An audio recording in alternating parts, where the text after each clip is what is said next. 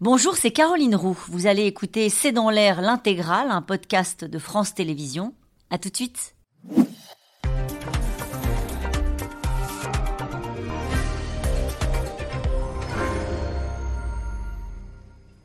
Bonsoir à toutes et à tous et bienvenue dans C'est dans l'air. C'est une foule spectatrice qui ferait pâlir d'envie les Rolling Stones. Un million de personnes vont passer par Lisbonne jusqu'à demain pour assister au JMJ avec un espoir, apercevoir leur pasteur. À 86 ans, malgré la fatigue et la maladie, le pape François vient prendre son bain de jouvence. Quel lien a-t-il avec la jeunesse catholique et que va-t-il chercher lui au Portugal?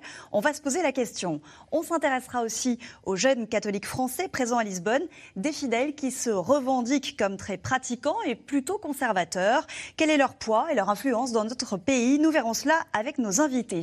JMJ, la jeunesse et le vieux pape, c'est le titre de cette émission. Nous attendons vos questions et réactions par SMS, Internet et sur les réseaux sociaux. Et avec nous pour y répondre ce soir, Isabelle de Golemin, bonsoir. Bonsoir. Vous êtes rédactrice en chef du journal La Croix. Je cite votre dernier édito, JMJ 2023, au-delà du nombre. Benoît Pilistron bonsoir. Bonsoir. Vous êtes historien spécialiste de l'histoire religieuse française et membre de l'Observatoire Foi et Culture de la Conférence des évêques de France. Votre livre écrit avec Denis Pelletier, Jean-Marie Lustiger entre crise et recomposition des catholiques est publié aux presses universitaires de Rennes. François Mabille, bonsoir. Bonsoir. Vous êtes chercheur au CNRS, directeur de l'Observatoire géopolitique et religieux à l'IRIS. Vous revenez tout juste de Lisbonne où se déroule donc CJMJ. Vous allez pouvoir nous en parler. Enfin, Claire Chartier, bonsoir. Bonsoir. Vous êtes rédactrice en chef du magazine Le Pèlerin. Euh, je rappelle cette enquête publiée en avril dernier, Réforme de l'Église. Il est temps. Merci à tous les quatre de participer à ce C'est dans l'air en direct. D'abord, première question, Isabelle de Golemin. Comment va le pape depuis le début de ces JMJ On l'a dit, assez fatigué ce samedi, ne suivant pas tellement ses discours écrits. Alors il faut déjà voir que le pape, il a 86 ans, c'est la première fois avec les JMJ qu'il y a un pape aussi âgé. Donc euh, c'est vrai que c'est quand même courageux de sa part d'avoir voulu venir. On sent qu'il est fatigué bah, déjà quand il se déplace, c'est toujours impressionnant, il a, il a aussi beaucoup forci. Et c'est vrai qu'il a un peu improvisé dans un certain nombre de, discours, donc on se demande si il, va jusqu'au bout de ses discours, s'il est trop fatigué ou si c'est un choix d'improviser. Mais c'est vrai que parce qu'il ne le faisait pas auparavant. Il, si, il l'a toujours fait, mais pas forcément dans à chaque fois, et là, il improvise beaucoup quand même. À Fatima aujourd'hui, il a, beaucoup improvisé, il a quasiment pas lu son texte, ce qui était assez étonnant parce que bon, Fatima, c'est un lieu marial important, et on pensait qu'il allait faire un appel à la paix. Euh, Fatima, c'est un peu le symbole pour les, pour les catholiques de, voilà, de la paix dans le monde. Il avait dit qu'il le ferait, le Vatican avait dit qu'il le ferait, notamment à cause de l'Ukraine et de la Russie, et ça n'a pas été le cas. Donc c'était assez intrigant en tout cas. Voilà. Alors il, va bien comme un homme de 86 ans qui a un emploi du temps de folie. Je crois qu'aucun de nous qui n'avons pas 86 ans, on résisterait à un tel emploi du temps. Surtout qu'il y a encore, euh, c'est quoi, 8 semaines, il était euh, à l'hôpital, euh, il subissait une opération de l'abdomen qui n'est loin d'être anodine.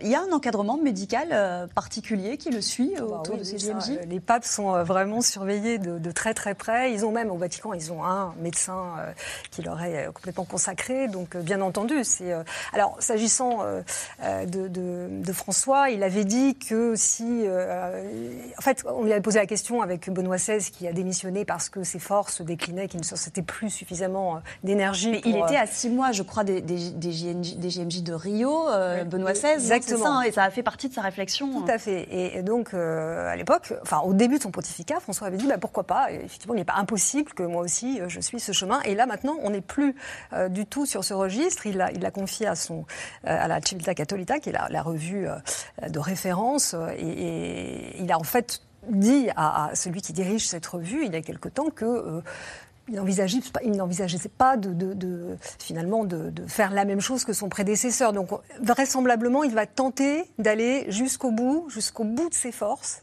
parce qu'il a en fait soulevé des chantiers, on en parlera sans doute, qui sont importants et euh, auxquels il veut vraiment consacrer sa, dernière énergie.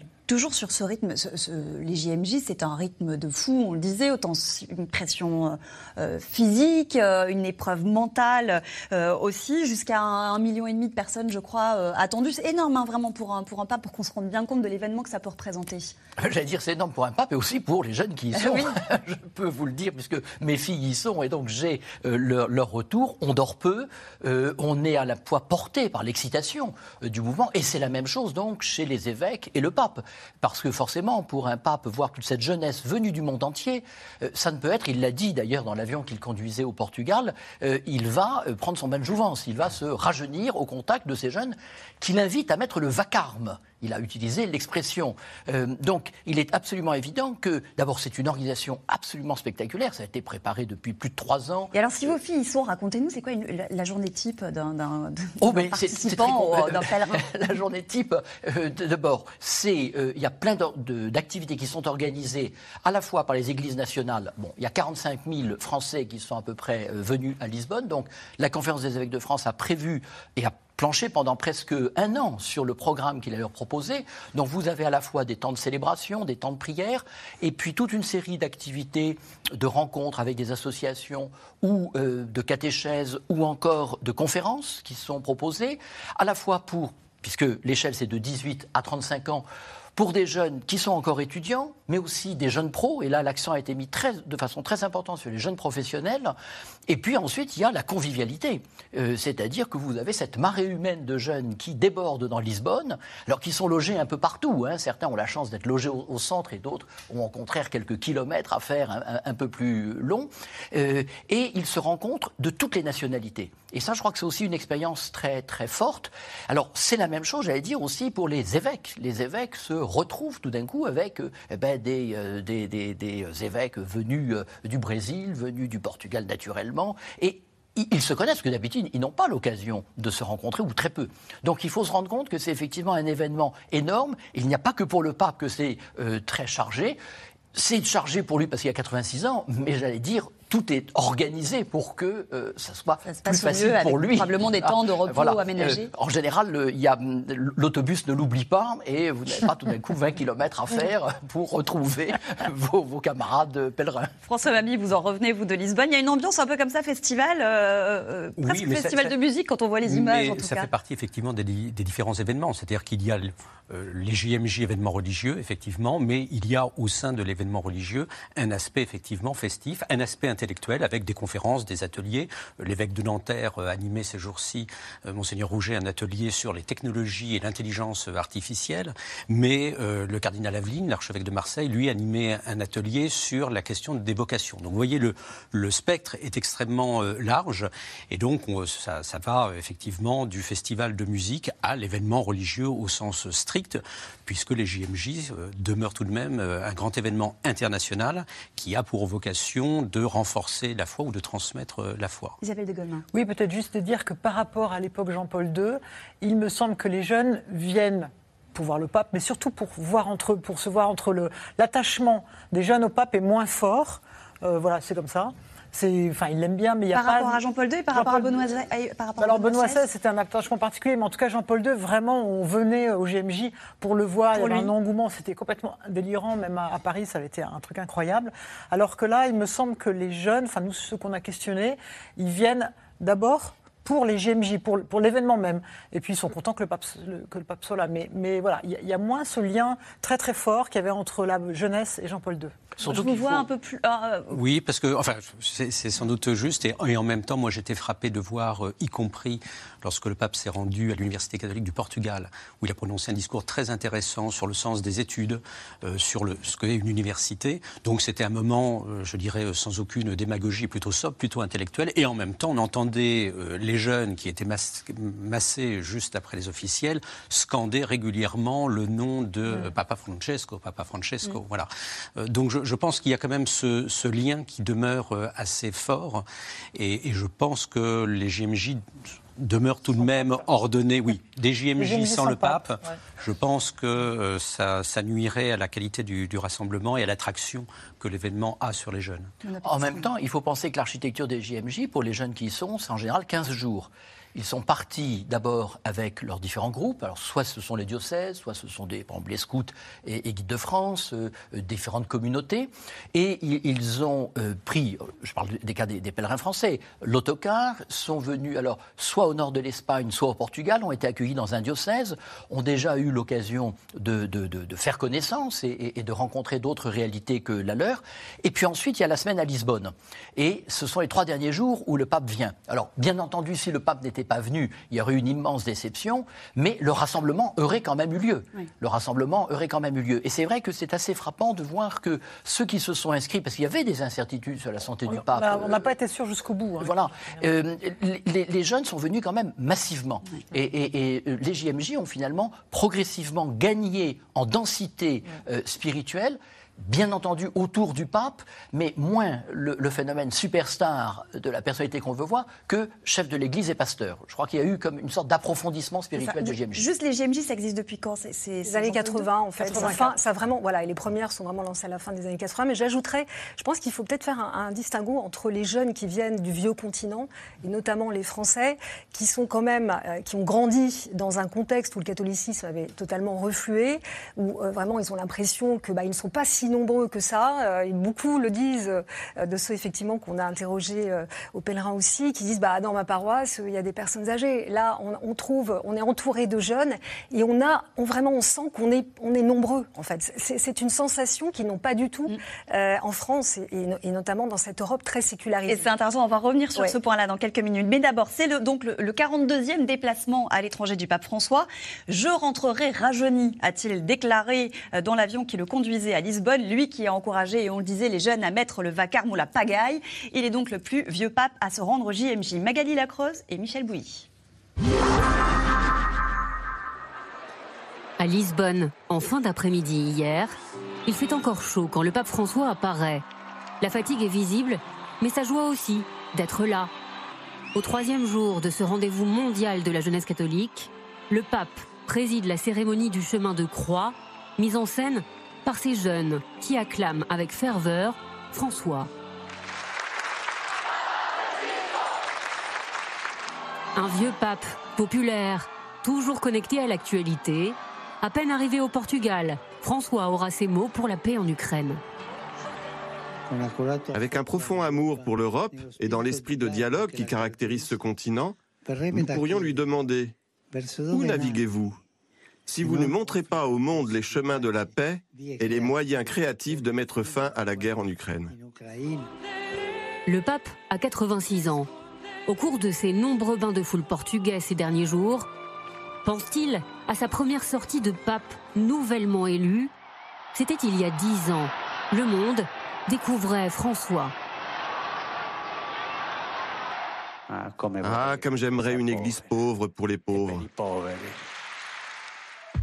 Avec le premier pape venu d'un pays du Sud, l'Argentine, la révolution arrive à Saint-Pierre, disent les journaux du monde entier, séduits par ce pape qui n'a rien de l'austérité de son prédécesseur. Certains ont fait des blagues. Tu devrais te faire appeler Adrien, parce que Adrien VI a été le réformateur et il faut réformer. Un pape qui n'hésite pas à prendre position, et d'abord pour l'accueil des réfugiés. Il se rend sur l'île de Lampedusa après de nombreuses noyades. C'est son premier déplacement hors de Rome. J'ai ressenti le besoin de venir prier ici, pour que ces drames ne se reproduisent plus, par solidarité, mais aussi pour réveiller les consciences, pour que ces drames ne se reproduisent plus. En Bolivie, deux ans plus tard, François dénonce le monde de la consommation et dit-il les méfaits de l'argent. Un pape très médiatique, dont certaines petites phrases prononcées dans un avion plein de journalistes sont devenues très célèbres, comme ce jour-là sur l'homosexualité. Si une personne est gay et cherche le Seigneur avec bonne volonté, qui suis-je pour la juger? Mais au-delà des mots, les grandes réformes de fond espérées par certains se font attendre. Alors que François est confronté à un autre défi d'ampleur, la médiatisation des abus sexuels au sein de l'Église bouleverse le monde catholique. À Lisbonne, le pape a rencontré 13 victimes et appelle à les écouter. La déception et la colère que certains ressentent à l'égard de l'Église est parfois due à nos mauvais témoignages et aux scandales qui ont défiguré le visage de l'Église, qui appellent à une purification humble et constante, en partant du cri de douleur des victimes qui doivent toujours être accueillies et écoutées. Hospitalisé à plusieurs reprises en 2021, puis de nouveau il y a quelques mois, la santé du pape François inquiète. Comment vous sentez-vous Eh bien, je suis toujours en vie. Toujours en vie, toujours présent aux côtés des fidèles, mais peut-être bientôt prêt à laisser sa place. Le pape aurait déjà rédigé une lettre de démission si sa santé l'empêchait de poursuivre sa mission. Quel est l'enjeu euh, pour le, le, pape François euh, à Lisbonne? Revenir et faire parler de lui autrement qu'à travers les bulletins de santé Penser l'Église de demain? C'est sur l'Église de demain et, et c'est en fait il y, y, a un double enjeu. Il y a un enjeu, peut-être, on est aujourd'hui dans un monde qui est compliqué, qui est difficile, qui est en guerre, notamment en Europe, avec euh, aussi l'aspect climatique auquel les jeunes sont extrêmement sensibles. Et donc, un de ces enjeux, et on l'a beaucoup entendu euh, ces derniers jours là-dessus, c'est de rassurer, c'est de dire, mais vous inquiétez pas, euh, le Seigneur vous aime, il est avec vous, allez-y, n'ayez pas peur. Enfin, il y, a, tout un enjeu, peut-être plus que d'autres fois, on, le voit plus soucieux, finalement, de rassurer les gens, de dire, voilà, le monde est compliqué compliqué, mais on est là et vous inquiétez pas. Et puis le second enjeu, me semble-t-il, c'est par rapport aux jeunes, de leur dire vous êtes chrétien, et ben être chrétien, ça veut dire témoigner. Et témoigner, ça veut dire aider. Enfin, c'est tout le discours qu'il a fait le, premier jour, euh, c'est-à-dire aider les personnes en difficulté, aider les migrants, euh, s'occuper des, plus pauvres. Euh, c'est aussi être contre l'euthanasie. Enfin voilà, c'est il, il, dit vous êtes chrétien, c'est pas pour rien. Ça ne veut pas dire simplement que vous restez dans l'Église. Vous, vous témoignez dans la vie comme chrétien. Et ça, c'est très pape François. Hein, c'est il a toujours on l'a bien vu sur le film, il a toujours beaucoup euh, poussé les catholiques à s'engager, et là, il, il, le fait de nouveau. Comment est-ce qu'il a créé le lien euh, avec, les, avec, la jeunesse, justement, ce pape euh, âgé? Par une posture qui me semble très intéressante, qui est celle finalement d'un pédagogue, d'un accompagnateur. C'était très, très fort, justement, à Lisbonne, et ça renvoie à ce que vous disiez, c'est-à-dire euh, un appel à l'engagement. Euh, un, questionnement sur euh, le sens de la vie. C'est-à-dire, le constat est, partagé. Le pape dit aux jeunes euh, Nous sommes d'accord, le monde va mal. Un. Deux, nous sommes d'accord, vous êtes inquiets. Trois, faites de cette inquiétude quelque chose de positif. Vous vivez dans un monde risqué. À vous d'assumer des responsabilités pour le monde de, de, demain. Et ça, il le dit effectivement aux jeunes professionnels comme aux jeunes étudiants, à qui il dit, la phrase est assez euh, forte, euh, votre diplôme est un mandat c'est un mandat pour construire un monde plus juste et plus inclusif. À cela, il ajoute bien évidemment le discours éthique qui était euh, rappelé il y a un instant. Ce discours, il le tient euh, depuis le début ou le Covid aussi l'a accentué Parce que je crois que ce sont les premières JMJ post-crise sanitaire, justement. Et c'est très important parce que justement, on le constate, le Covid a bouleversé la jeunesse. Et on a mal mesuré au moment où on avait pris toutes ces décisions de euh, confinement que la jeunesse s'est trouvée et, et, et quelques, tranches d'âge que vous preniez, enfin, c'est-à-dire à la fois les, élèves, les étudiants, les jeunes professionnels, il y a eu quelque chose qui s'est cassé et on, on, est en réparation. Alors je crois effectivement que l'élément très important, c'est ce discours du pape qui veut rassurer. Et euh, dans ce discours à l'Université catholique de Lisbonne, il a eu cette magnifique formule, nous ne sommes pas dans les gémissements d'une agonie, mais dans ceux d'un accouchement. Et, là, effectivement, ça change complètement la perspective. Alors qu'il reconnaît, il dit nous sommes dans une troisième guerre mondiale en morceaux, euh, nous sommes dans une crise climatique qui est l'obsession des jeunes. Hein, les jeunes sont vraiment très inquiets de, de, de cette question-là.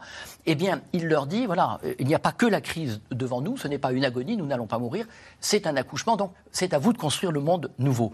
Alors, c'est en même temps considérablement exaltant, alors qu'en effet, et moi je le vois tant avec mes étudiants qu'avec mes enfants, c'est pas évident de continuer à porter de l'espérance dans le monde dans lequel on est. Et d'autant plus aussi, j'allais dire, dans un pays comme la France qui est traversé de doutes existentiels, de doutes sur, sur eux-mêmes. Alors il y a deux postures. Soit, je dirais, une sorte de revendication identitaire, soit au contraire, l'idée, qu'il y a une reconstruction à faire. Et le pape François, il invite. Il est dans cette démarche. Il est dans cette démarche, avec toujours cette idée aussi forte rendez la foi crédible à travers vos choix. Et il le dit si la foi n'engendre pas des styles de vie convaincants, elle ne fait pas lever la patte du monde. Et eh bien ça, pour des jeunes qui entendent ça, c'est extraordinairement enthousiasmant. Question de Pierre. Déjà dix ans de pontificat pour François. Quelle est sa plus grande réussite? Alors ça dépend de quel point de vue on se place. Euh, il a entamé beaucoup de réformes? Euh, Il en a lancé. Alors là, on en parlera effectivement. Il y a, parce qu'on peut parler d'un début de révolution quand même, effectivement, parce qu'il va toucher des choses absolument essentielles. Mais lorsqu'il a été euh, élu, il avait quand même pour mandat euh, des choses assez concrètes, c'est-à-dire qu'il fallait qu'il mette de l'ordre dans la curie. Mm. Euh, il, il, faisait face à une église. qui est le gouvernement central du Vatican, absolument, c'est ça Tout à fait. Mm. Euh, l'administration, mm. qui était très repliée sur elle-même, avec beaucoup de problèmes, et notamment des problèmes financiers. Il y avait beaucoup de soucis autour de la banque du Vatican, l'IOR. Donc il, a, il était vraiment là, il était missionné en quelque sorte pour, pour assainir, assainir euh, ce qu'il a fait. Ce qu'il a fait. Euh, il a aussi réformé la curie, donc il a, il a quand même euh, non seulement simplifié, mais enfin assaini, on va dire, le, mode de fonctionnement. Donc ça, c'est sur le plan interne. Ensuite, moi je dirais, mais là c'est plus effectivement de l'ordre de l'appréciation, je trouve qu'il a, il a vraiment fait prendre à l'Église un chemin décisif dans la lutte contre les abus, même si il y a une forme parfois de...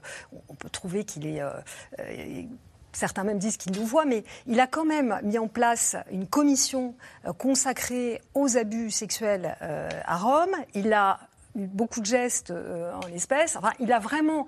Après, oui, effectivement, les associations lui reprochent de ne pas aller assez loin. Je sais, mais enfin, en même temps, c'est vrai que elles ne parlent pas de la même position. Je veux dire, c'est normal, elles ont un mm. discours euh, et, on peut les entendre. Mais euh, il a quand même tout à fait pris la mesure, me semble-t-il, de, ce dossier-là. C'est quoi En levant le secret pontifical, en, obligeant les, à dénoncer, euh, à signaler à, la hiérarchie. Oui, et puis il, il, a, il, a, secoué aussi les, tout aujourd'hui. Enfin, toutes les, conférences épiscopales sont évidemment très sensibilisées à la chose. mais donc il a fait quand même, il a eu un certain nombre de gestes. Donc ça, c'est pas rien. Et aussi sur la place des femmes. Euh, on peut dire, parce que là aussi c'est un monde quand même, euh, le monde de, l'Église dans toute sa globalité et aussi au Vatican est un monde quand même où les femmes ont très peu d'espace. Il nous en sommes arrivés aujourd'hui. Alors, il y a encore beaucoup de chemin à faire, mais dans le gouvernement de l'Église, euh, ce qu'on appelle les dicastères, qui sont en fait des ministères, il y a une femme qui aujourd'hui occupe le poste numéro 2 d'un dicastère, ce qui est vraiment pas rien. Et la possibilité est ouverte qu'une femme un jour, pourquoi pas, euh, dirige l'un des dicastères. Parce que euh, désormais, les laïcs peuvent les diriger. Auparavant, ce, n'était que des prêtres. Et ça, effectivement, la possibilité est ouverte. Entre autres, il y a plus de femmes dans l'administration, etc. Enfin, il y a eu quand même pas mal de choses, même si c'est un début. certainement qu'on viendra sur la question du diaconat des femmes, c'est-à-dire le niveau avant euh, la prêtrise pour les femmes.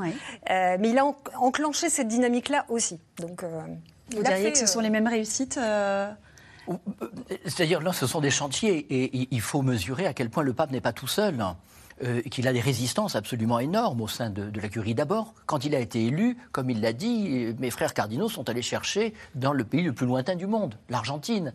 Euh, nous n'avions jamais eu de pape euh, sorti du continent européen ce n'était pas quelqu'un qui fréquentait la curie romaine, donc il la connaissait peu et mal, contrairement à un Benoît XVI qui était le successeur naturel de euh, Jean-Paul II. Euh, donc, et, il s'est trouvé, en plus comme il est arrivé avec des, je veux dire, il a quand même beaucoup bousculé des, intérêts euh, extrêmement ah puissants, il a suscité des oppositions non moins puissantes. Et en France, on le sait bien, puisque vous évoquiez la question des abus sexuels, la France, la conférence épiscopale a été, non pas pionnière, mais elle a pris une initiative avec la commission indépendante sur les abus sexuels dans l'Église présidée par Jean-Marc Sauvé. Et le travail qui a été fait a été euh, salué, mais il a été torpillé en interne par un certain nombre de euh, prêtres catholiques français qui ont de puissants réseaux au sein de la curie et qui ont empêché la rencontre entre Jean-Marc Sauvé et le pape François qui était prévue. Et ça, il faut se rendre compte que, ben, euh, voilà, on est dans une lutte de pouvoir. Et qu'est-ce qu'il y avait derrière pour, pour cacher des choses? Et dernier point, moi je crois qu'une des grandes réussites du pape François, c'est d'avoir sorti l'Église de cette obsession euh, sexuelle qui faisait que vraiment on avait l'impression que c'était l'alpha et l'oméga, pour l'amener vers les questions collectives, l'attitude des chrétiens, façon ce que vous disiez, qu'est-ce que c'est que d'être chrétien? Voilà. Et donc, plutôt qu'être dans la doctrine et dans le rappel des normes, il a été beaucoup plus dans qu'est-ce que vous faites pour manifester concrètement dans la vie de tous les jours que vous êtes chrétien? Je vais vous poser la même question. Quelles sont les réussites de, de, François euh, Non, moi je, trouve que presque sa première réussite, c'est de nous avoir sortis de l'Église quelque part. C'est-à-dire que, euh, en fait, sa première visite qu'il a fait, c'est à Lampedusa, on l'a vu. Euh, ce qui était quand même assez bizarre. Normalement, un pape, il va dans les grandes villes où il y a des grandes cathédrales et, on fait des, grands accueils très, très solennels. Lui, il va à Lampedusa avoir des, des problèmes de migrants qui sont très loin d'être tous chrétiens. Et il dit, c'est là le problème. Et à l'époque, c'était pas évident. Aujourd'hui, on, peut dire, oui, c'est vrai, le, problème des migrants est le grand, un des grands problèmes du monde. À l'époque, c'était pas si évident. Et il a dit, eh ben, c'est là qu'il faut être. Donc il, a vraiment ce qu'il appelle les périphéries. Il, a, dit aux, chrétiens, et puis d'ailleurs aux hommes, de, parce que finalement il parle à tout le monde, ce pape, c'est ça qui est bien, que, voilà, là on doit être, c'est sur ces, points de, déséquilibre, ces points de, frustration, voilà, toutes ces, toutes ces limites, qui, tout ce qui ne va pas. Et je trouve que, enfin moi je trouve, personnellement, je trouve que c'est presque ça son, le premier rapport, d'avoir dit, bah voilà, on est chrétien, mais c'est d'abord de ce monde-là qu'il faut s'occuper avant de s'occuper en interne de nous, de notre organisation, etc. Et alors, on a parlé des réussites, son échec, ses échecs. ces échecs, il y en a euh, d'innombrables. d'innombrables. Euh, on, l'a dit, ce sont des chantiers qui sont euh, qui ont été dressés les uns après les autres, euh, avec euh, finalement des sensibilités extrêmement différentes au sein de l'Église. Il ne faut pas oublier qu'on parle d'une organisation qui est une supranationale, une organisation à la fois internationale et supranationale, avec des sensibilités extrêmement diverses. Donc cette tension entre l'unité et la diversité qui traverse l'Église catholique est particulièrement mm. forte en ce moment. Et ça rend effectivement la, gouvernance de l'Église catholique extrêmement difficile. Donc il y a beaucoup de chantiers qui sont restés euh, au milieu du guet, tout simplement parce qu'il est difficile d'obtenir un consensus. On le voit bien, si vous prenez le cas de l'Église catholique en Allemagne, qui est extrêmement euh, divisée, on voit bien que euh, finalement savoir où, jusqu'où il faut aller dans, la réforme, eh bien, il y a peu de personnes qui, savent y répondre, à commencer d'ailleurs par le pape d'une certaine, certaine, manière. Et si vous allez aux États-Unis, qui est une église catholique également extrêmement divisée, vous trouverez des divisions sur d'autres sujets qui recoupe euh, certains euh, thèmes euh, qu'on connaît en, Europe, mais avec également des traits spécifiques au catholicisme américain. Il a beaucoup d'ennemis ou d'opposants au Vatican. Il n'est pas arrivé à prendre le contrôle. Alors justement, ce que, je trouve ça vraiment intéressant ce point-là parce que au début, lorsqu'il est arrivé, on a parlé. Un livre est sorti d'ailleurs avec ce titre, François, qui devait face à, faire face à la, une meute de loups mmh. qui, qui n'envisageait qu'une seule chose, c'était vraiment de, de précipiter sa chute en quelque sorte. Et peut-être que sa plus grande réussite, c'est celle-là. C'est-à-dire qu'en dix ans, eh bien, il ne s'est pas laissé euh, attraper par cette fameuse meute de loups. Il a réussi euh, à les. Euh, alors, je ne sais pas s'il est circonscrire, mais en tout cas, il a une façon de faire, d'agir.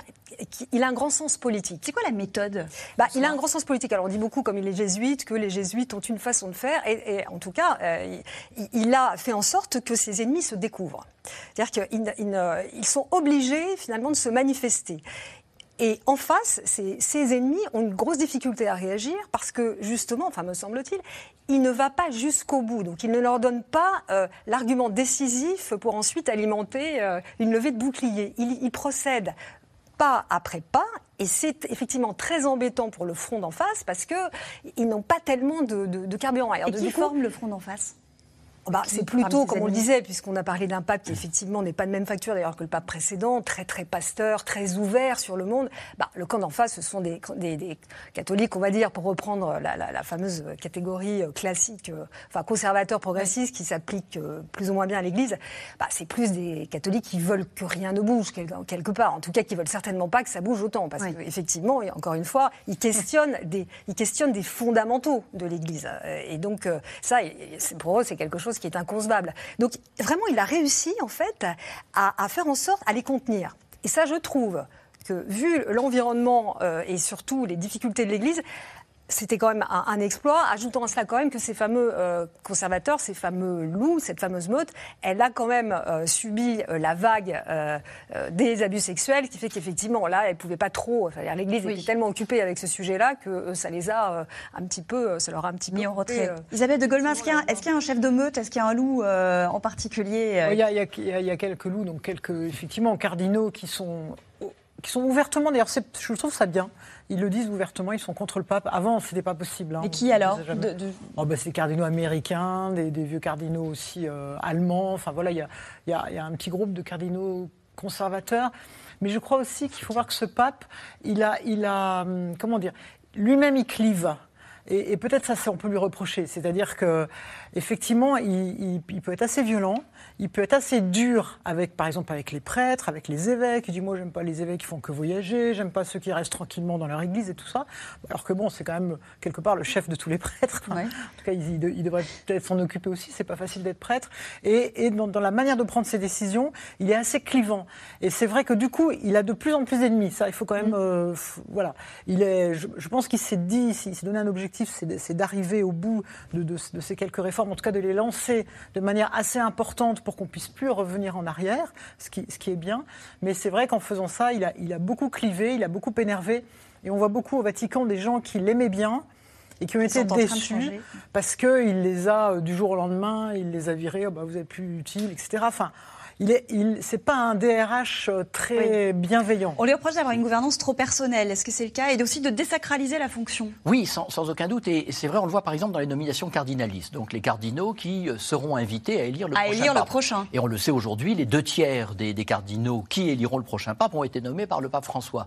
Or, euh, il a complètement modifié le système de nomination des cardinaux. C'est-à-dire, ça reste un privilège du pape, mais au lieu de choisir les villes cardinalistes, par exemple, l'archevêque de Paris n'est toujours pas cardinal alors que traditionnellement l'archevêque de Paris était fait cardinal, le pape François va chercher des euh, personnalités complètement différentes. Il l'a fait en Amérique centrale, il a choisi l'évêque auxiliaire contre l'évêque. Donc vous avez un problème tout simplement liturgique et, protocolaire. Vous avez l'évêque qui est donc le premier et qui est suivi d'un cardinal qui euh, normalement protocolairement est au-dessus.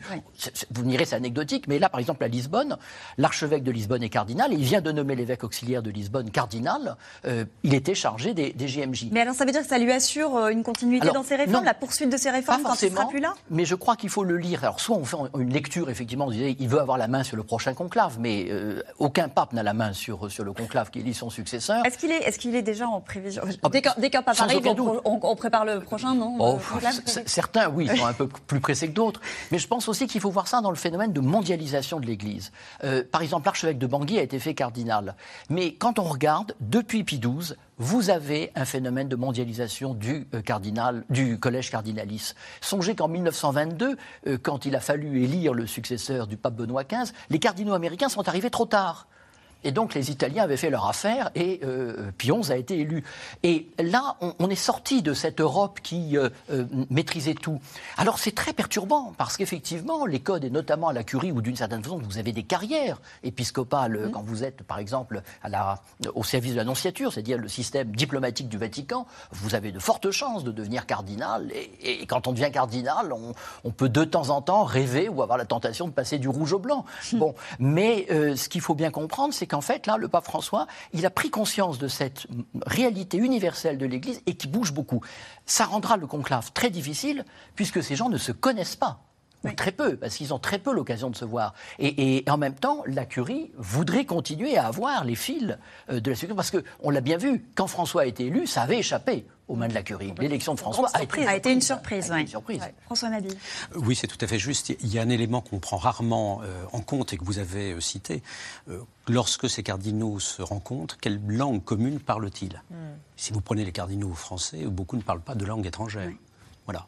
Donc il y a un, aspect, je dirais presque irrationnel, hein. c'est-à-dire dans ces rencontres qu'on euh, on, ne présente pas de programme, on ne se connaît pas tous, on ne parle pas tous euh, la même langue, et donc effectivement dans un euh, contexte où la mondialisation joue et où l'internationalisation produit désormais ses effets, ça rend l'exercice beaucoup plus difficile que de savoir exactement qui va sortir. Alors peut-être pour revenir sur les, les critères, ce que vous disiez me semble juste, j'ajouterais simplement que euh, tout de même, on voit bien dans le profil des personnes qui sont euh, nommées que très souvent, elles ont fait leurs études à Rome, dans des universités pontificales, deux ou trois universités pontificales en particulier. C'est-à-dire que vous avez une sorte d'école d'administration, nationale d'administration euh, pour la curie romaine qui existe, voilà, la grégorienne notamment, mais pas que. Et donc, il y a quand même un filtre pour cette, cette internationalisation. Alors, on va retourner euh, à Lisbonne à présent. Parmi les croyants présents au JMJ figure, on le disait, mobilisé 40 à 45 000 Français. C'est la troisième délégation après l'Italie et l'Allemagne et l'Espagne, pardon. Qui sont ces jeunes catholiques qui se présentent comme euh, décomplexés, pratiquants et assez conservateurs? L'une de nos équipes les a rencontrés au Portugal. Reportage de Thibaut Grosse, Marion Duvauchel et Benoît Thébault. Une mosaïque de drapeaux aux couleurs du monde entier dans le centre de Lisbonne. La liesse d'un demi-million de pèlerins réunis pour les Journées mondiales de la jeunesse. Tous venus acclamer le chef de l'Église catholique.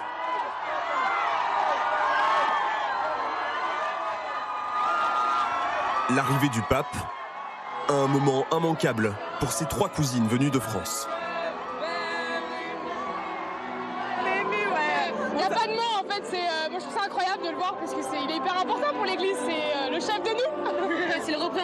Dieu sur terre pour nous donc euh, c'est pas la question de. Il n'est pas divin pour nous mais en fait il est l'image de Dieu euh, puisqu'il incarne son église donc en fait c'est hyper beau, c'est hyper touchant, il y a vraiment beaucoup d'émotions qui se dégagent.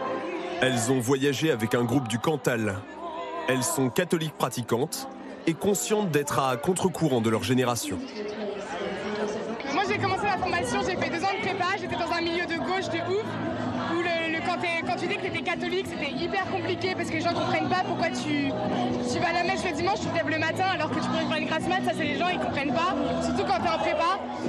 Donc c'était un peu difficile. Je pense effectivement que c'est compliqué d'être chrétien. On a beaucoup d'incompréhension, beaucoup de décalage avec les, gens du monde. On est un petit peu souvent à contre-courant, mais, euh, mais même si on peut se sentir différent, euh, malgré tout, on a quand même euh, cette humanité qu'on partage avec le monde qui fait qu'on se retrouve forcément sur quelque chose et, et c'est aussi ça qui est beau, quoi. Les JMJ, vitrine d'une église qui se veut tourner vers les jeunes. Depuis les années 80, ces rassemblements prennent des allures de festival, à rebours des messes classiques. Plus récemment, la communauté catholique a investi les réseaux sociaux. De jeunes influenceurs affichent et partagent leur foi, comme ici sur Instagram, fidèles comme prêtres. Modernité sur la forme et sur le fond. En cette matinée à Lisbonne, ces pèlerins sont réunis pour une séance de catéchisme sur le thème de l'écologie. Toute la création est le fruit du désir de Dieu, l'infiniment petit, l'infiniment grand. Si on relit le Une problématique portée par le pape François depuis le début de son pontificat et que se sont appropriés ces jeunes venus de Reims. L'environnement fait partie des préoccupations euh, des catholiques, c'est logique, c'est partie de la création de Dieu. Donc euh, non, non, au contraire, je pense que c'est lié. Moi, à l'école, en tout cas, j'en ai entendu beaucoup parler. Après, c'est parfois c'est assez étonnant, on voit des personnes qui sont moins sensibles, mais euh, dans l'ensemble, j'ai bon espoir. Ces étudiants se disent aussi séduits par le discours du pape François en faveur des plus pauvres. Quant aux questions de société, ils assument un discours plutôt conservateur. Quand on parle des sujets qui touchent à comment on manipule la vie, euh, le début, la fin de vie, euh, le transhumanisme, bah, c'est vrai que les catholiques ont tendance à être plus conservateurs parce que euh, on croit vraiment que Dieu nous a donné la vie comme un cadeau et que l'abîmer, en fait, c'est c'est de l'ordre du mal.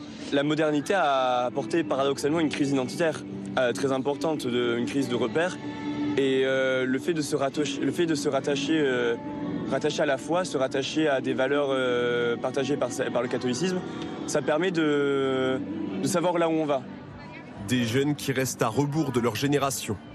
En France, selon un sondage paru l'an passé, moins d'un tiers des moins de 25 ans se définissaient comme chrétiens. Et je me souviens d'avoir lu un article il y a quelques mois qui disait où sont passés les cathos. On les voit pas, on les entend peu. Euh, C'est vrai qu'il y a une discrétion en, France. Ah, C'est-à-dire que euh, ça dépend ce qu'on appelle catholique, mais c'est vrai que la pratique, elle baisse, ça c'est indéniable. Donc la pratique, c'est la pratique dominicale, aller à la messe tous les dimanches. Il y a de moins en moins de catholiques qui vont à la messe tous les dimanches.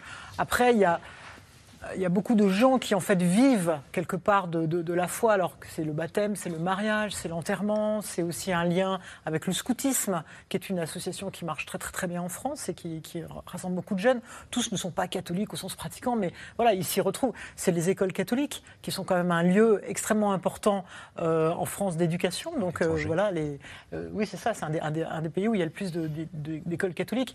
Et en fait, le, le- le fait qu'il y ait eu 45 000 Français à Lisbonne, c'est vraiment une surprise. C'est-à-dire que les, les évêques, ils étaient très surpris, ils pensaient, ils en attendaient pas tant, parce que la dernière fois, c'était en, enfin en Europe, c'était en Pologne, et il y en avait eu beaucoup moins. Et, et vraiment, ils ont été euh, plutôt euh, joyeusement surpris. Enfin, donc. Il y en a encore, voilà. Euh, mais comme on a Mais la vu, France n'est peut-être sont- la fille aînée de l'Église. je ne sais pas, parce qu'en même temps, regardez, quand on les voit, ils sont. Ils sont enfin, ils, disent qu'ils sont catholiques et, vraiment, ils vivent comme, des chrétiens, comme des catholiques. Ils réfléchissent. On a, vu là. Moi, je ne dirais pas qu'ils sont conservateurs. Ils sont, concernés par la pauvreté, ils sont concernés par l'environnement, ils sont concernés par la vie. C'est pas forcément être conservateur que se dire que le transhumanisme n'est pas la fin de l'homme. Enfin voilà.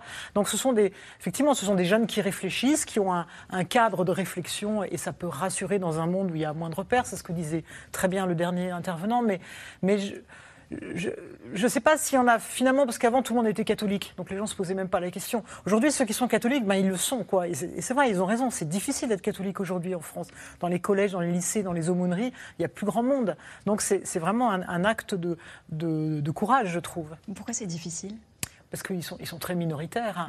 Et puis parce qu'il y a quand même en France une forme de, de on va dire, de, de culture, oui, effectivement, qui est assez, opposé à tout ce qui est religieux. On se fait très vite, euh, on se moque très vite de, tout ce qui est religion. Il y a, comme un peu un, de- beaucoup d'ironie, beaucoup d'humour sur, euh, sur, sur les gens qui vont, qui vont à la messe, les gens qui prient, etc. Donc il faut, il faut, tenir, le, il faut tenir le choc. C'est pas évident. Mais je trouve que ceux qu'on a vus là, enfin, ils, ils ont l'air très bien dans leur basket. Ils, ils ont pas l'air conservateurs. Déjà, ils adorent ce pape qui n'est pas conservateur, ce qu'on a dit. Simplement, voilà, ils sont catholiques, donc pour eux, il bah, y y a- Dieu est là et donc ils peuvent pas faire n'importe quoi. Ce pape, il le préfère à Benoît XVI Je ne suis pas certaine qu'ils adorent le pape. hein. Euh, J'ai une petite réserve. Il y a quand même qui, euh, ont un discours assez critique, euh, notamment par sa, la volonté de ce pape d'insister sur davantage sur l'ouverture, sur les migrants, plutôt que sur les questions effectivement de morale et de des questions. Sauf que ceux qu'on entendait là étaient plutôt en phase. Oui. je trouve. Oui, c'est vrai. Après, Mais sur les questions de société, des- euh, Fr- François, il n'a pas évolué sur le sur le Non, l'histoire mais du mariage des prêtres, sur l'avortement, même sur Ce que je veux dire, c'est que les questions sont en morales- phase, ces jeunes, avec avec ces positions-là aussi sur les sur les sujets de société? Euh, oui, probablement qu'ils s'interrogent parce qu'ils sont les enfants de leur époque. Mm. Donc, euh, bien entendu, qu'ils sont traversés par ces questions-là. Mais, euh, par exemple, sur l'écologie, euh, je ne suis pas certaine qu'on puisse parler d'une génération François sur l'écologie. Euh, ils sont sensibles aux questions environnementales, mais on, on ne sent pas se constituer vraiment un groupe, euh, vraiment une force euh, de la jeunesse catholique autour de ça. Et puis, j'émettrais quand même un bémol, c'est que les jeunes catholiques des JMJ, c'est quand même pas tous les jeunes catholiques non plus. Je pense qu'il faut faire attention parce que là, on est en fait à la pointe euh, du- du- de cette jeunesse catholique. C'est la jeunesse catholique quand même la plus pratiquante. Et il y a tout un ensemble de jeunes qui effectivement ne vont pas forcément à la messe, mais qui euh, sont euh, en Qui quête. sont baptisés ou ont eu Oui. une éducation euh, catholique, foi sont forcément et qui sont en quête d'une d'une façon de la vivre peut-être un peu différente de celle qui se fait aujourd'hui parce que justement sur les, réseaux- les réseaux sociaux notamment? oui, ça s'exprime. Et, et, et d'ailleurs, même certains là-bas l'expriment aussi sur place en disant ce que ce qu'on cherche là, c'est donc ce sens de la, de, la, de la fraternité et de la, comment dire, ce, ce vécu partagé. En fait, on sent vraiment un besoin, et ça, je pense que c'est une porte ouverte à une évolution dans l'Église et dans la pratique, un besoin d'inventer des nouvelles formes, de faire, comme on dit, de faire Église, de faire communauté, euh, mais qui, euh, effectivement, euh, ouvre sur quelque chose de très nouveau et qu'on sorte un peu du cadre classique de la messe dominicale, euh, bon, avec une assemblée assez chenue, il faut bien le dire, etc. Donc il y, a- cette demande-là. Mais je, je mettrais juste un bémol parce que je pense qu'il ne faut pas s'imaginer que tous les jeunes catholiques, ce sont les jeunes qu'on voit au JMJ non plus. Donc du coup, les classer comme tous conservateurs, etc. Non, après il y a aussi ceux qui réclament la messe en latin ou euh, Alors, ça mais- existe, et on va en parler. Hein, euh, de, mais, mais pour revenir euh, sur, sur ce qu'on sur ce qu'on disait et, pour rebondir sur ce que disait Claire Chartier. Ben, je pense qu'il faut, il faut être assez clair. Le catholicisme français est extrêmement divers. Mais il y a une, une, une partie qui est très visible, qui se fait entendre, qui est une partie plus conservatrice et plus identitaire. Incontestablement, et qui correspond d'ailleurs, je dirais, à la fois à- aux catégories socio-professionnelles les plus aisées, et, et qui euh, seraient plus attentives à la tradition. Et beaucoup ont essayé de jouer un peu Benoît XVI contre euh, François. Mais ne, ne- ne- essayons de regarder la forêt et que l'arbre ne cache pas la forêt. C'est-à-dire que ces groupes qui font beaucoup de bruit et qui parfois font beaucoup de bruit, y compris contre le pape, euh, ne sont pas les seuls à représenter le catholicisme. Et si on regarde les chiffres, même si les chiffres n'ont pas une, vérité entre eux, je suis très frappé que dans un petit diocèse comme Moulins, où il doit y avoir à peine, donc en, en plein centre de la France, euh, l'Allier, à peine 15 prêtres de, diocésains, il y a 180 jeunes qui sont partis au JMJ, c'est-à-dire plus même que dans le diocèse de Clermont à côté. Euh, donc ça veut bien dire, 180, vous allez me dire, c'est pas énorme, mais c'est suffisant pour, l'échelle de- pour, euh, euh, dire quelque chose. Après, quand vous regardez effectivement les, les gros bataillons, ben, c'est Paris, c'est Versailles, euh, c'est Nanterre, mais euh, c'est aussi euh, la Bretagne. D'ailleurs, vous retrouvez une géographie religieuse qui, est assez connue. Mais justement, il y a d'autres signes qui sont intéressants à essayer de regarder. Mais comme ça passe sous les radars et surtout sous nos grilles d'analyse traditionnelles, euh, on a beaucoup de mal à les, voir. Mais je crois justement que ces jeunes catholiques qui sont à Lisbonne, certes, c'est, j'allais dire, la pointe la, plus engagée, mais pas que. Mais pas que, notamment à travers le scoutisme. On voit beaucoup de jeunes qui, qui sont allés à Lisbonne sans forcément être tout à fait proches de l'Église. Et euh, l'élément absolument central, me semble-t-il, justement, c'est que euh, ceux qui reçoivent le discours du pape François sortent justement ce que vous disiez tout à l'heure, Isabelle, euh, d'une Église auto-référencée. Et ils vont vers le monde. Et c'est pour ça que nous sommes un peu perturbés dans nos analyses, parce qu'on ne peut pas finalement d'une façon opposer progressiste, euh, conservateur. Voilà. Il y a autre chose, il y a un changement. Et, et moi, je crois que les, les jeunes catholiques sont très sensibles à la question de l'environnement. Oui, et moi aussi. Laudato Oui, je suis c'est pas d'accord. oui. c'est pas tellement Bah, ce qui ressort. nous. Ceux qui font du bruit sont ceux qui demandent la messe en latin. Mais Et on va- qui et on va en parler dans un ceux instant qui- de cela. Ceux qui travaillent sont ceux qui s'intéressent. Nous, on a fait un sondage qui montrait vraiment, alors que là, pour le coup, là-dessus, il y a une vraie unanimité des, catho- des jeunes Oui, parce catholiques. que François ça sur se ces questions. pas par, euh, sur, sur le terrain par des réseaux très constitués. C'est ça que je veux dire. Il n'y a pas encore une traduction très concrète. Sur cette appétence pour l'écologie, euh, vous l'avez ressenti, vous, en allant à Lisbonne euh, ces Oui, derniers jours? euh, elle, est, elle est vraie au niveau international euh, également. Euh, tout à l'heure, vous, vous demandiez euh, quelles étaient les réussites du pape. N'oubliez pas l'encyclique Laudato Si, qui est la grande encyclique du pape précisément sur 2015 l'environnement. Voilà, l'environnement, 2015, oui. même si ça ne se réduit pas à la question de l'environnement. Et dans de nombreux pays, et je pense notamment à des pays d'Amérique latine, euh, cette encyclique a été très fortement relayée, notamment d'ailleurs dans le réseau euh, éducatif, qu'il soit primaire, secondaire ou, euh, supérieur euh, catholique. Et là, on peut parler effectivement d'une génération, euh, d'une génération François, d'une génération Laudato Si. On voit également d'ailleurs la création d'un certain nombre de mouvements spécifiques sur ces sujets-là. Donc vous voyez, il y a une créativité religieuse, en l'occurrence. On parle souvent de ce qui ne va pas, et effectivement, le catholicisme est en déclin, mais ça n'empêche qu'il y a également des germes de renouveau, notamment sur ces thématiques-là. Et là, la France est sans doute un peu marginale par rapport à, ce que l'on voit au niveau international. Et on évoquait donc cette nouvelle façon d'exercer sa, sa foi à travers les réseaux sociaux, euh, peut-être ce- cette désaffection pour la messe, mais il y a aussi des jeunes qui vont et qui réclament les messes en, en- en latin, euh, euh, où on, on va s'agenouiller, où on va recevoir la communion euh, directement à la bouche. Donc c'est toute une... Ça représente quoi ces, ces- ces catholiques traditionnalistes, c'est ça? Oui, alors moi je, Aujourd'hui, je- je suis assez d'accord. C'est-à-dire qu'on les voit beaucoup parce que déjà ils se montrent, ils se montrent beaucoup et, et ils sont assez habiles pour, pour se montrer. Après, on, on confond beaucoup de choses. Il y a une minorité qui est euh, traditionnaliste, euh, même pire, intégriste. Pire au sens où intégriste, vraiment, ils refusent l'Église en fait. Ils ne sont pas d'accord avec Vatican II, ils ne sont pas d'accord avec un certain nombre de, de choses très importantes aujourd'hui dans la foi catholique. Donc cela, c'est quand même une, une- une minorité bruyante, mais c'est vraiment une minorité. Tout autour, c'est vrai qu'aujourd'hui, beaucoup de jeunes, finalement, ils ont besoin d'un cadre sans doute plus euh, manifeste, plus, plus identifié que, que, le- que leurs parents ou, ou grands-parents. Et donc, ils ont besoin de, messes où le rite soit plus marqué, où la, musique, où, il y ait, beaucoup de- voilà, où les choses se font de manière plus, euh, peut-être plus, on dirait plus classique, mais pour eux, ça correspond, euh, voilà, peut-être à une manière de s'affirmer plus fortement. Euh, donc c'est plus la guitare électrique, mais voilà, ça va être euh, les chants grégoriens, etc.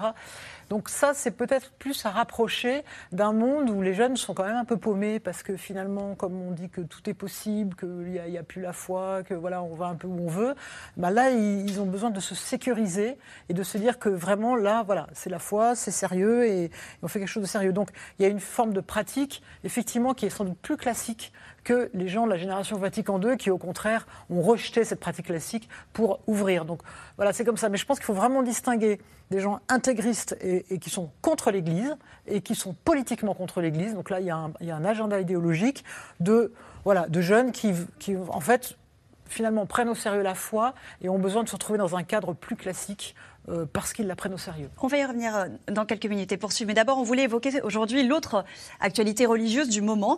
Elle est euh, nettement plus crispée. Elle vient de Suède, où les autorités reçoivent ces dernières semaines des demandes d'autorisation pour brûler des livres saints, la Bible, la Torah ou le Coran. Le Coran qui a été brûlé à plusieurs reprises dans le pays ces derniers mois, provoquant la colère de l'opinion publique, de la classe politique et une partie du monde musulman. Juliette Perrault et Benoît Thébault. C'est une image qui a beaucoup circulé sur les réseaux sociaux. Devant le Parlement suédois, un homme brûle le Coran. Salwan Momika est un réfugié irakien et ce n'est pas son premier autodafé. Fin juin déjà, au premier jour de l'Aïd, il piétine le texte sacré de l'islam et en brûle quelques pages devant la plus grande mosquée de Stockholm. La police est présente, les badauds et les journalistes aussi car l'autodafé a été organisé, planifié et surtout autorisé. Cette personne a le droit de se tenir ici devant tous ces gens et de faire ça Ça me semble fou. Pour comprendre comment Salwan Momika a obtenu cette autorisation, il faut remonter à février dernier. À l'époque, lui et plusieurs personnes demandent officiellement à pouvoir brûler des exemplaires du Coran. La police de Stockholm invoque des risques de troubles à l'ordre public, mais les manifestants font appel au nom de la liberté d'expression. En avril, le tribunal administratif leur donne raison. En juin, le jugement est confirmé. Dans une interview accordée à un journal suédois, Salwan Momika affirme vouloir préserver la liberté d'expression et les valeurs humaines. Il ajoute Je veux montrer au monde que le Coran est plus dangereux que les armes nucléaires. Je veux qu'il soit interdit ou que les versets sur le meurtre et l'incitation en soient retirés. Sur les réseaux sociaux, son profil se précise. L'homme de 37 ans aurait tenté une carrière politique en Irak, où il aurait tissé des liens avec un groupe armé chrétien contre l'État islamique.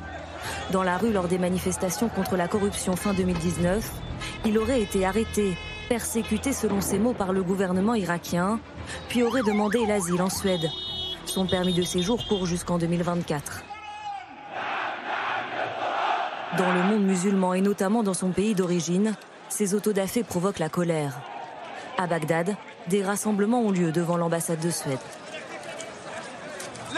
Nous demandons à ce que ces actes soient punis. Nous sommes comme tout le monde. Si un autre livre sacré avait été brûlé, les fidèles auraient protesté, non? L'ambassade est saccagée et incendiée. L'ambassadrice est expulsée. Manifestation aussi à Téhéran en Iran ou encore à Karachi au Pakistan.